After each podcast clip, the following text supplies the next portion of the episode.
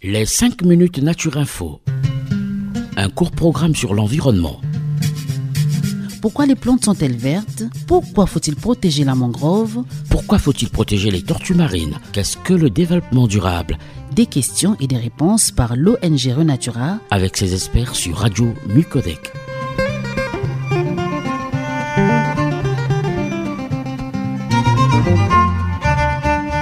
Chers auditeurs, bonjour. Bienvenue dans les 5 minutes Renatura, la chronique environnementale de l'association Renatura Congo en partenariat avec la radio Micodec. Aujourd'hui, dans cette émission, nous recevons Guichel Biti, éducateur à l'environnement chez Renatura Congo. Bonjour euh, Guichel. Bonjour Chrysler.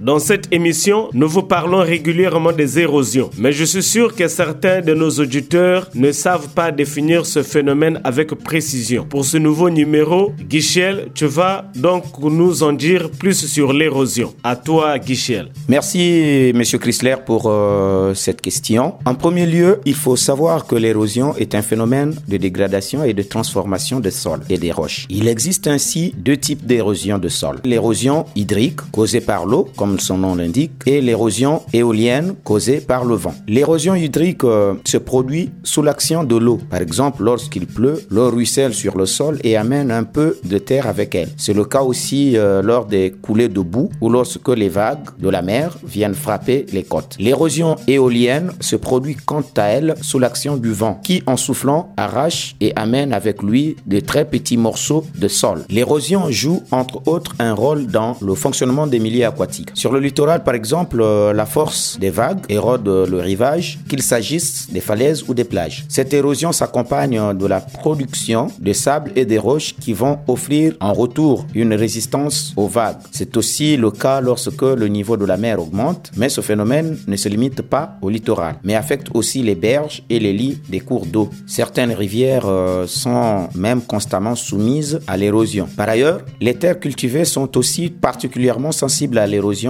en effet, le sol d'un champ ou d'une parcelle agricole est beaucoup moins protégé que celui d'une forêt, ce qui favorise sa dégradation par euh, la pluie ou le vent. Aujourd'hui, on estime que plus de 36 milliards de tonnes de terres fertiles sont perdues chaque année dans le monde en raison de l'érosion des sols. Malheureusement, les monocultures, les activités industrielles, la déforestation et l'exploitation du sol contribuent à aggraver cette érosion des sols. Ces phénomènes euh, représentent euh, un véritable problème à l'échelle car euh, notre qualité de vie et notre survie dépendent directement des sols qui nous accueillent, nous nourrissent, filtrent l'eau que nous buvons et hébergent un grand nombre d'êtres vivants. Les conséquences de l'érosion des sols finissent donc par nous toucher directement et menacent ainsi l'équilibre des écosystèmes et la sécurité alimentaire mondiale. Notre pays en est le parfait exemple. Le Congo et particulièrement la région de Pointe-Noire et la périphérie nord de Brazzaville sont en effet victimes depuis près de 20 ans d'une intense érosion qui détruit les infrastructures et les habitations. Donc, Monsieur Chrysler, les solutions pour lutter contre euh, l'érosion des sols sont aujourd'hui connues.